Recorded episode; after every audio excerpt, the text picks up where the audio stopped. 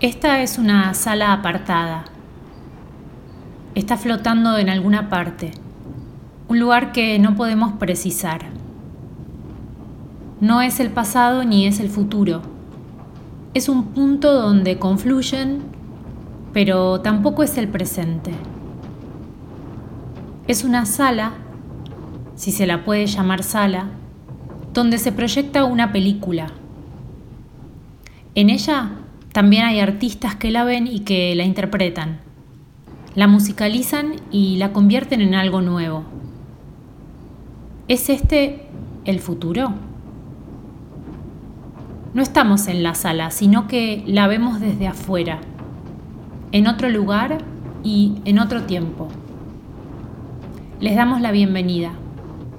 Este es un podcast del Festival Internacional de Cine Independiente de La Plata, FestiFreak.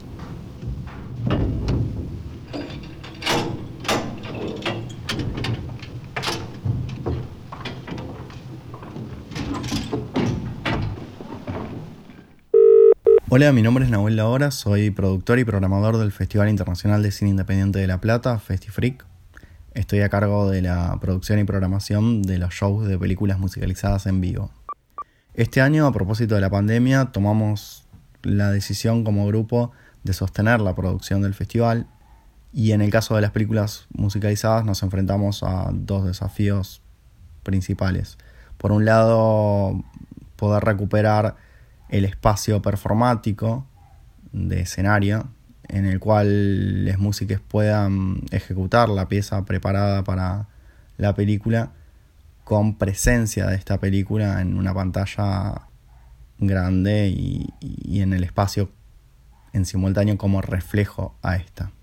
Para esto convocamos a la gente de la productora Más Ruido, gente amiga desde los comienzos del festival y bueno, tuvimos la alegría de que respondieron de inmediato y nos pusimos a trabajar. Ellos diseñaron una apuesta para video 360, para la cual requirieron de un equipamiento en alta definición. Nosotros salimos a buscar ese equipamiento y dimos con la empresa, la rentadora y la productora 360, Realidad 360 Argentina, quienes estuvieron desde un principio dispuestos colaborar con el proyecto. Teniendo esto, mm, el desafío pasó a ser el de encontrar espacios atractivos para estas performances. Nosotros desde el festival, la productora FestiFreak Produce, nos pusimos a la búsqueda de locaciones y encontramos espacios que eran muy pertinentes y donde podíamos sostener el distanciamiento y las condiciones del protocolo del COVID-19 obtuvimos los permisos para trasladarnos y pudimos hacer la producción de las grabaciones. El otro desafío, por supuesto, tiene que ver con recuperar la presencia del público. Para ello el trabajo de más ruido era clave. Ellos en la apuesta 360 diseñaron un montaje dentro del, del domo de este espacio virtual que pudiera ser recorrido por el espectador a través de un casco de realidad virtual, de manera remota, pero tomando decisiones, pudiendo tener cierta libertad de acción en la mirada eh, mientras eh, se daba la ejecución. De esta manera, un hipotético espectador puede elegir ver alguno de los instrumentos, algún segmento de la película o simplemente perderse en la exploración del espacio. El resultado fue para nosotros súper positivo. Pudimos superar el desafío de la pandemia, sostener la producción y lograr una serie de, shows, tres videos en 360 que proponen recorridos súper interesantes, que proponen también pensar nuevos límites para el lenguaje audiovisual y nuevas formas del audiovisual sobre todo lo que tiene que ver con el registro de eventos en vivo. Así es como llegamos al final de, esta edición con, un material que nos, nos, da mucho orgullo, em, con una experiencia valiosísima y con el reencuentro en la producción y en el rodaje de, grupos con los que nos gusta trabajar siempre. Agradecemos a todos la participación, especialmente a las músicas que tan laboriosamente preparan música para estas piezas, a la productora Más Ruido, a Sebastián Gantus que nos hizo el sonido y a Realidad 360 por el soporte técnico.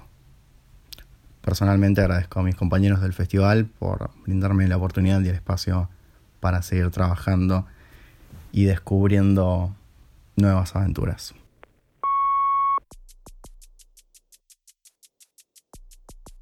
Hacía mucho que no veía una película muda entera, em, esa es la realidad. Lautaro Pugliese, de hojas secas e integrante del ensamble Fueguitos. Eh, pero la película, esta Tumbleweed, está muy buena, a mí me gustó mucho. La vi al principio sin subtítulos, después la vi con subtítulos. Eh, la vi pensando en la música que haría para ciertas escenas, la vi pensando, eh, sin pensar mucho en nada, solo mirando la historia. Eh, y la verdad es una película que me gustó mucho y que mm, es como una superproducción de hace 100 años atrás. En un momento tiene muchas personas en, en escena, que nada, eso imagino que hace 100 años debe haber sido muy difícil de hacer. Eh, y es muy, muy interesante y tiene muchos climas eh, que son interesantes de ver. Por, en ciertas partes tiene placas de presentaciones de las escenas, entonces fue fácil en cierto punto identificar cuáles iban a ser las escenas que cuando empezaba y cuando terminaba la música de una escena. Eh, a pesar de que después se improvisa también y se, se dejan llevar las músicas, se dejan llevar con las situaciones que se están viendo. Eh, lo que sí es interesante también como las gestualidades que tienen al ser cine mudo, eh, como te tienen que decir las cosas con el cuerpo y no con las palabras, a pesar de que están las placas con subtítulos pero son como en un punto medio como sobreactuadas, eh, no en el mal sentido de la palabra, sino como eh, exageradas. Y eso está buenísimo y te sirve para, para interpretarlas desde, los instrumentos.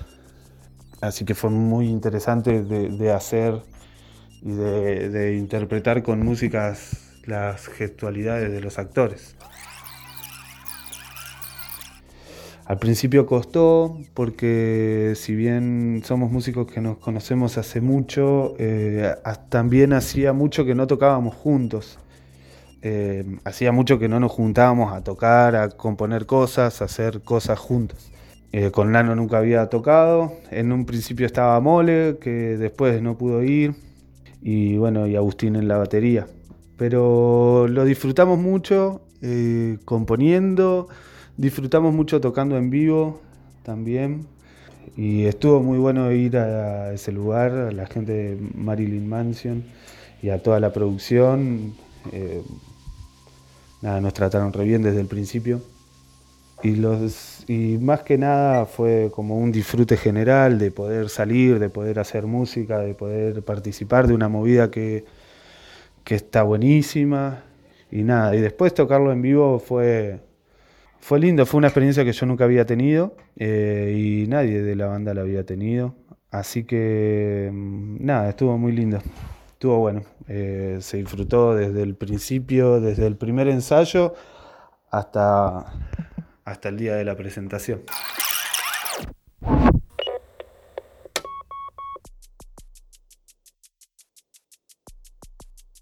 Bueno, con respecto a la primera pregunta de qué me pareció la película The Bigger of Life, eh, me encantó a primera, a primera vista, a medida que la fui viendo después, eh, le fui descubriendo algunas cosas que me gustaron más, me gustó, bueno, mucho el argumento y esta idea de que para que triunfe el amor de unos pocos, algunos otros deben morir, ¿no? la verdad que me gustó mucho, eh, sobre todo algunas escenas y desde lo técnico algunas tomas que para la época eh, son sorprendentes. Hernán Menard, de Malayunta Orquestita. Lo que los aspectos que tomamos como para mm, tener una como un hilo para seguir fueron algunas tensiones entre algunos entre los protagonistas, entre en este caso entre los vagabundos o los o los nómades, como me gusta decirlo a mí, eh, y, también esta idea del ser fugitivo, ¿no? esta idea de, que, no hay paz o que no hay mm, lugar de descanso, ¿no? Esos fueron como los aspectos de los aspectos generales eh, que, nos mm, que tomamos y también la dinámica de la película es una película que tiene como mucho movimiento. El desafío más grande que, encontramos como, banda fue desde lo performático, es decir, tuvo que ver con cómo iba a ir saliendo, cómo se iba desarrollando la película y cómo iba a ir saliendo la música acompañando o no determinadas, escenas. Eh, por momentos nos perdimos y, eso también abrió a la, posibilidad de que el patrón sea no tener un patrón, o sea, eh, de ir hacia adelante como medio de una huida hacia adelante sin que haya una guía muy establecida. Por momentos fue, eh, se nota inclusive en la música que por momentos está como muy agarrada, muy programada, si se quiere, muy ayornada, y en otros momentos hay como una libertad y, que tiende a la experimentación, sobre todo sonora y ruidística.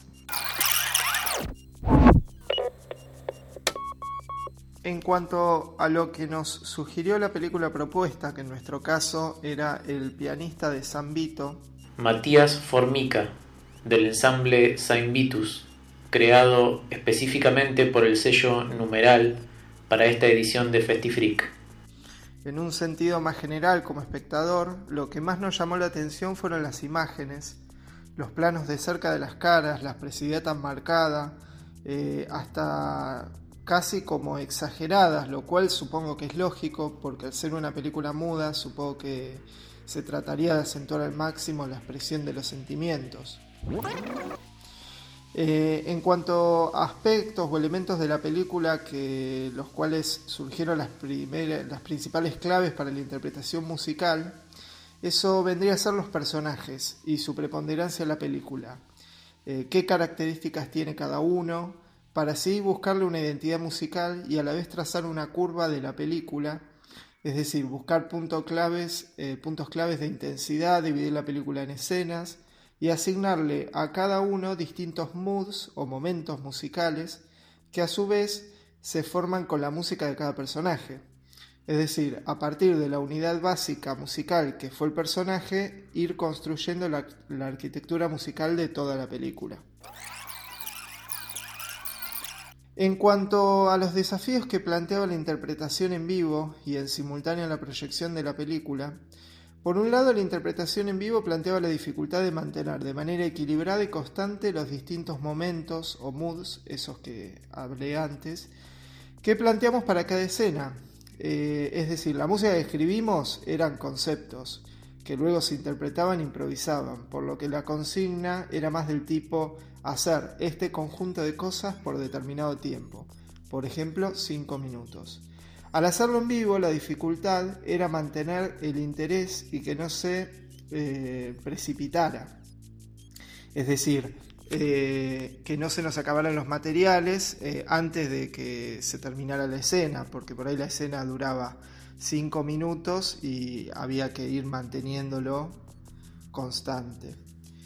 Eh, con respecto también a lo que se escucha de afuera, ¿no? Eh, mantener el interés de la audiencia y generar contenido que se mantenga en actividad constante, aún en los momentos de quietud o silencio.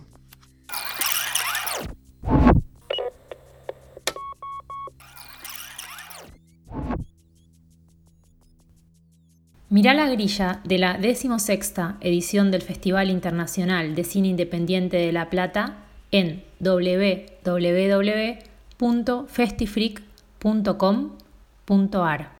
Esto es una cápsula en el tiempo. Les damos la bienvenida. Es un espacio. Festifreak